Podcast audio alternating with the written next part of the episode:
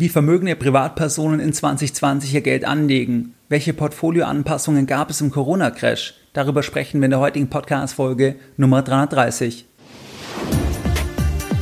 Herzlich willkommen bei Geldbildung, der wöchentliche Finanzpodcast zu Themen rund um Börse und Kapitalmarkt. Erst die Bildung über Geld ermöglicht die Bildung von Geld. Es begrüßt dich der Moderator Stefan Obersteller. Herzlich willkommen bei Geldbildung. Schön, dass du dabei bist. Am Sonntag, den 5.7., da öffnet nach monatelanger Schließung endlich wieder der beliebte Inner Circle, kurz IC von Geldbildung, seine Tore für neue Mitglieder. Der IC von Geldbildung, der unterstützt dich als Anleger, die richtigen Anlageentscheidungen zu treffen, hilft dir in schwierigen Marktphasen wie zuletzt im Corona-Crash einen kühlen Kopf zu bewahren, das ist Gold wert und der IC ist dein laufender Sparingspartner für mehr Erfolg an der Börse. Es gibt dort eine monatliche Telefonkonferenz. Du hast Einblick in ein 50.000 Euro Echtgelddepot. Das heißt, du siehst, was kaufe ich mit dem Depot, wann kaufe ich etwas, wann verkaufe ich etwas. Das ist alles dokumentiert und du kannst es nachvollziehen. Es gibt einen monatlichen Premium-Newsletter, wo wir jeden Monat spannende Ideen besprechen, Zuletzt haben wir über eine sehr attraktive Aktie aus meiner Sicht gesprochen. Du hast da auch ein Archiv, wo du reinschauen kannst, wo du die letzten Sachen nachvollziehen kannst. Und du hast auch die Möglichkeit, als Mitglied im EC von Geldbildung mir deine Fragen zu stellen und du lernst auch von den Fragen der anderen Mitglieder. Wenn du dort dabei sein möchtest, dann hast du, wie gesagt, ab dem 5.7. für ein kurzes Zeitfenster die Möglichkeit, dort beizutreten. Und du kannst beitreten, indem du auf geldbildung-inner-circle.de gehst. Dort findest du alle weiteren Informationen. Dort kannst du dich einschreiben. Dort kannst du Mitglied werden. Und dann freue ich mich, dort dich bald persönlich zu begrüßen. In der heutigen Podcast-Folge Nummer 330, da möchte ich mit dir über ein spannendes Thema sprechen. Und zwar schauen wir uns heute an, wie vermögende Private Banking Kunden bzw. wie vermögende Privatpersonen in 2020 ihr Geld anlegen. Und dazu schauen wir uns den aktuellen LGT Private Banking Report 2020 an. Dieser Report erscheint seit 2010 alle zwei Jahre im Auftrag der LGT und über die letzten beiden Reports, also über den 2018er Report und über den 2016er Report, da hatte ich jeweils separat auch eine Podcast-Folge publiziert. Die Links findest du in den Show Notes. Jetzt schauen wir uns den aktuellen Report an. Das heißt, wie legen hier diese vermögenden Privatpersonen ihr Geld an und für den aktuellen Report, da wurden 358 vermögende Privatpersonen befragt aus der Schweiz, aus Deutschland und aus Österreich mit einem freien Anlagevermögen von mehr als einer halben Million Euro beziehungsweise von mehr als 900.000 Schweizer Franken in der Schweiz. Das freie Anlagevermögen ist da so definiert, dass da Kontoguthaben reinfallen, Wertschriften, Fonds und andere Anlageinstrumente. Nicht zum Anlagevermögen zählen da Themen wie private Unternehmensbeteiligungen, Immobilien und andere Sachwerte. Das heißt, es ist davon auszugehen, dass die Befragten tatsächlich noch wesentlich vermögender sind, weil es wirklich nur um das freie Anlagevermögen geht. Wir schauen uns jetzt die Asset Allocation an und die Befragung fand Anfang des Jahres statt, also im Januar und Februar 2020. Wie sah die durchschnittliche Asset Allocation aus? Die durchschnittliche Asset Allocation sah wie folgt aus, und zwar dass die Cashquote im Bereich von 25% bis 41% lag. 41% war der Höchstwert bei den österreichischen Anlegern und 25% war die geringste Cashquote bei den deutschen Anlegern. Die Schweizer lagen dazwischen bei 29%. Die Aktienquote lag im Bereich von 29% bis 46%. Die höchste Aktienquote mit 46% hatten dabei die Schweizer Anleger und die geringste mit 29 Prozent hatten die österreichischen Anleger, die Deutschen lagen dazwischen bei 35 Prozent. Interessant ist die Anleihenquote, die ist sehr, sehr niedrig. Die lag im Bereich von 9% bis 13%. Das heißt, hier können wir rauslesen, dass die Anleger, wenn sie nicht in Aktien investieren wollen oder wenn sie nicht in andere Sachen investieren wollen, dass sie dann lieber auf Cash setzen und nicht auf Anleihen. Derivate spielen nahezu keine Rolle, also Themen wie Optionsscheine, da lag die Quote im Bereich von 1% bis 5%. Rohstoffe sind als Beimischung zu sehen. Hier lag die Quote im Bereich von 3 bis 10 Prozent. 10 Prozent war der höchste Rohstoffanteil. Das war bei deutschen Anlegern zu beobachten. Alternative Anlagen, hier lag die Quote im Bereich von 4 bis 12 Prozent. Das heißt, das ist ebenfalls eine kleine Beimischung. Was können wir bei der Asset Allocation feststellen von diesen vermögenden Anlegern? Was die ja hier angegeben haben, das sind ja Zahlen von Anfang 2020. Wir können feststellen, dass die eine relativ hohe Cashquote fahren. Das heißt, die Cashquote lag im Bereich von einem Drittel. Wir können feststellen, dass die Aktienquote ebenfalls im Bereich von einem Drittel circa lag. Wir können ferner feststellen, dass Anleihen keine so große Rolle mehr spielen. Wir können feststellen, dass da nicht wirklich irgendwie was mit Optionsscheinen gemacht wird. Wir können weiter feststellen, dass Rohstoffe und alternative Anlagen, dass die als Beimischung hier auch eine Rolle spielen bei der Asset Allocation. Was interessant ist, wenn man sich das geschlechterspezifisch anschaut, dass Frauen gegenüber Männern, dass die einen höheren Anteil ihres Vermögens in Cash halten und auch einen kleineren Anteil nur in Aktien haben. Wenn wir uns jetzt die Entwicklung anschauen von der Asset Allocation am Beispiel von Deutschland, das heißt, ist jetzt in den letzten Jahren die Cashquote raufgegangen, runtergegangen, ist die Aktienquote raufgegangen, runtergegangen, da können wir uns das Ganze anschauen auf Basis jetzt von den letzten drei Reports, also von dem aktuellen von 2020, von 2018 und von 2016. Und da können wir bei den deutschen Anlegern feststellen, dass da die Cashquote gesunken ist. Das heißt, die Cashquote war 2016 höher, da lag die bei 30 Prozent und jetzt in 2020, da lag die durchschnittliche Cashquote nur noch bei 25 Prozent. Wir können ferner feststellen, dass die Aktienquote ebenfalls gefallen ist und zwar lag die im Jahr 2016 bei 40 Prozent und jetzt lag die ja nur noch bei 35 Prozent bei den deutschen Anlegern. Die Anleihenquote, die ist mehr oder weniger konstant geblieben. Die Rohstoffquote, das ist interessant, die ist nach oben gegangen und zwar von 5% auf 10%. Das gleiche auch bei den alternativen Anlagen. Hier ist die Quote ebenfalls raufgegangen und zwar von 9 auf 12%. Kommen wir zum Thema ETFs versus aktiv gemanagte Fonds. Das heißt, was machen hier die Private Banking Kunden? Hier ist es so, dass über alle drei Länder dass circa 40 Prozent angeben, dass sie keine aktiv gemanagten Fonds mehr haben oder nur einen kleinen Anteil. Das heißt, viele setzen erstmal nicht auf aktive Fonds, sondern auf passive oder gegebenenfalls dann, dass sie direkt in die Einzeltitel investieren. Andererseits ist es so, dass immer noch ein bestimmter Teil je nach Land im Bereich von 22% bis 45% angibt, dass sie mehrheitlich oder hauptsächlich auf aktiv gemanagte Fonds setzen. Das heißt, es gibt also hier diese beiden Seiten. Es gibt einen Teil, die setzen nicht mehr auf aktive Produkte und ein anderer Teil, die setzen weiterhin auf aktiv gemanagte Fonds. Wenn wir uns die Markteinschätzung anschauen, dann gibt es hier drei Fragen. Das heißt einmal das Thema, ob die Anleger eine Alternative sehen zu Aktien, das heißt, ob die Alternativlosigkeit von Aktien, ob die zugenommen hat in den letzten Jahren, dann das Thema der Bewertung von Aktien und dann das Thema der Immobilien. Hier ist es so, dass immer mehr Anleger angeben, dass sie in der gegenwärtigen Marktsituation einfach keine Alternativen mehr sehen zu Aktien.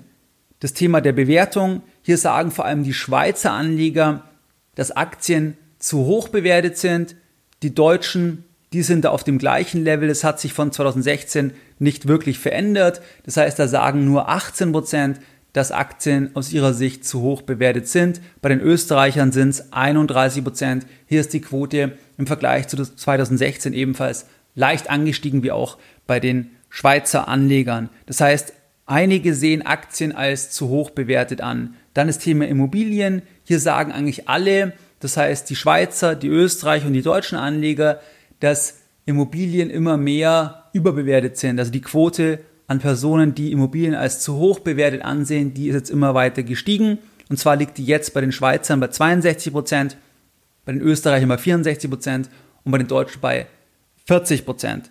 Wenn wir uns die Gefahren ansehen, dann sagen viele, dass sie die Handelskonflikte als Gefahr sehen und auch die hohe Verschuldung der Staaten, dass das eine wirkliche Gefahr ist für den Finanzmarkt.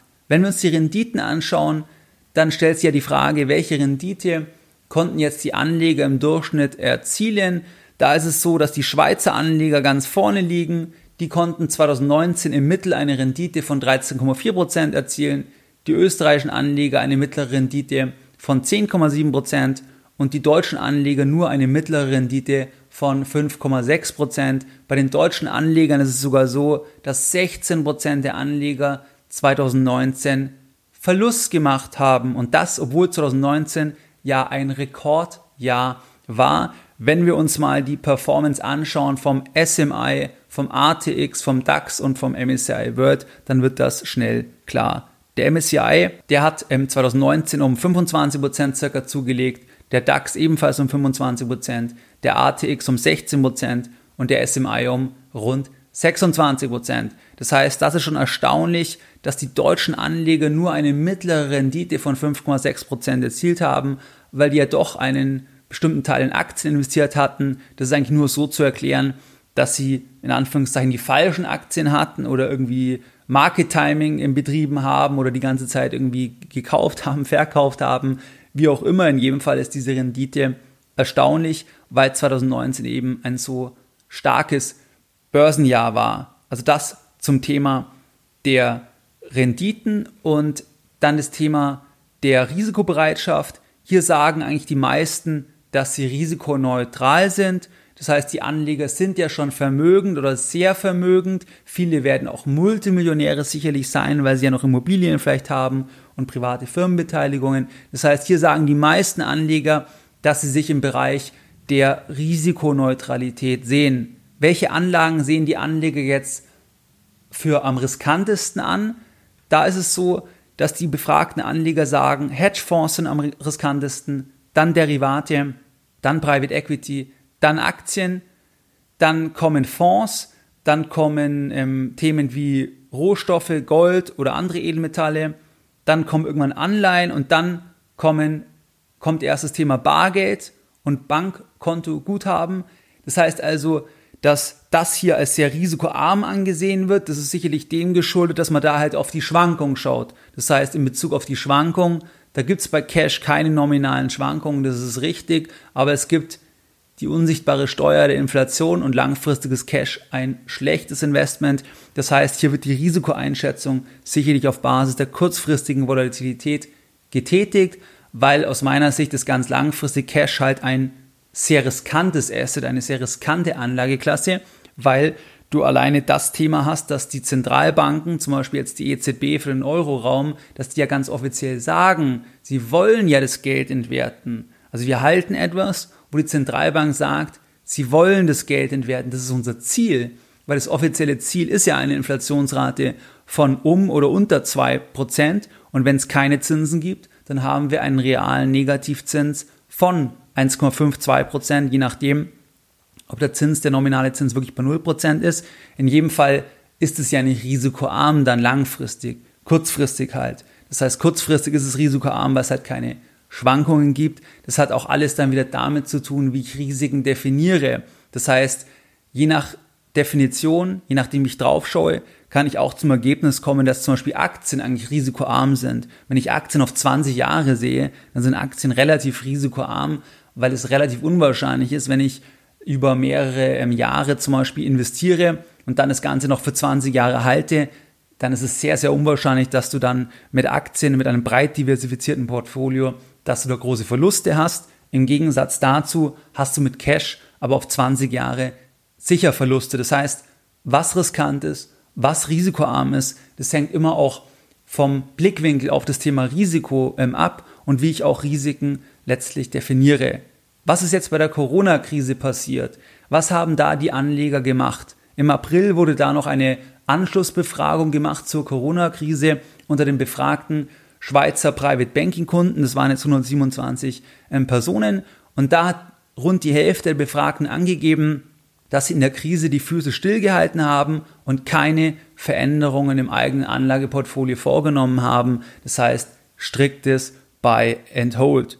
Gut ein Viertel der Anleger, die ihr Portfolio verändert haben, die haben die Kursschwankungen genutzt, die haben Aktien zugekauft. Nur 5% haben während der Krise Aktien verkauft. Das heißt, die Anleger haben sich hier aus meiner Sicht sehr gut verhalten, weil in einer Krise sollte man nicht verkaufen, wenn vorher die Aktienauswahl sorgfältig getroffen wurde oder wenn man ein breit diversifiziertes Portfolio hat, sondern man sollte dabei bleiben, man sollte das halten und wenn man Geld hat, das auch nutzen. Das haben die hier auch gemacht. Das heißt, ein bedeutender Teil hat ja zugekauft und ähm, viele haben die Füße einfach dann ähm, stillgehalten. Das ist ja auch schon mal das Richtige, ist ja schon mal besser, wie das man jetzt Themen halt ähm, verkauft. Das heißt, im Zeitfenster von Mitte März bis zur zweiten Aprilhälfte da haben 49% angegeben, dass sie den Cash-Anteil reduziert haben. Und das ist ja auch die richtige Strategie, weil wenn nicht dann den Cash-Anteil reduzieren, wann denn dann, wenn man nicht jetzt schon voll vorher quasi investiert war. Das zum Thema der Corona-Krise und auch die Strategien, also wie haben sich die Anleger dort ähm, verhalten. Einige haben eben die günstigen Kurse genutzt, nur ganz wenige haben Positionen verkauft, um Verluste zu begrenzen und sehr, sehr wenige haben mit Optionen gegen fallende Kurse sich abgesichert. Das waren hier eigentlich die Antworten aus der Befragung zum Thema der Corona-Krise. Was waren jetzt heute die Lessons learned aus der heutigen Podcast-Folge?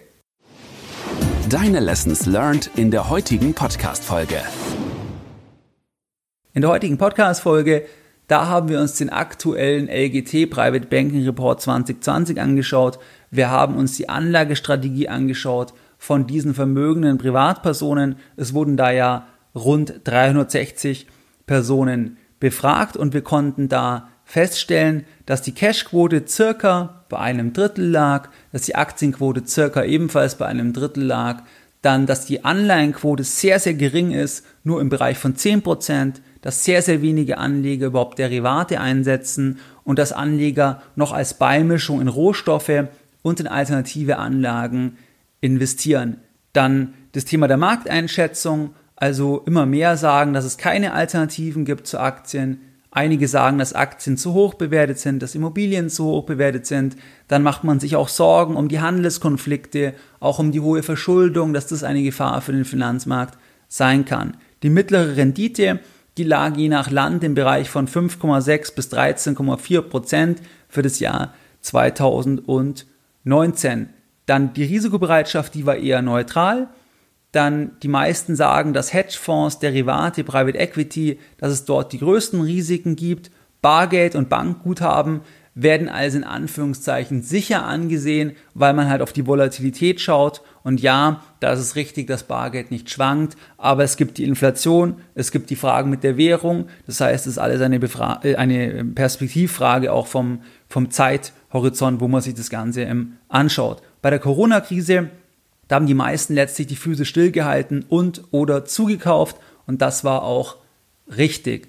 Das waren jetzt die Lessons learned von der heutigen Folge und wie du es auch gewohnt bist, da möchte ich auch jetzt diese Folge wieder mit einem Zitat beenden und heute ein Zitat von Geldbildung. Dein Geld, deine Verantwortung.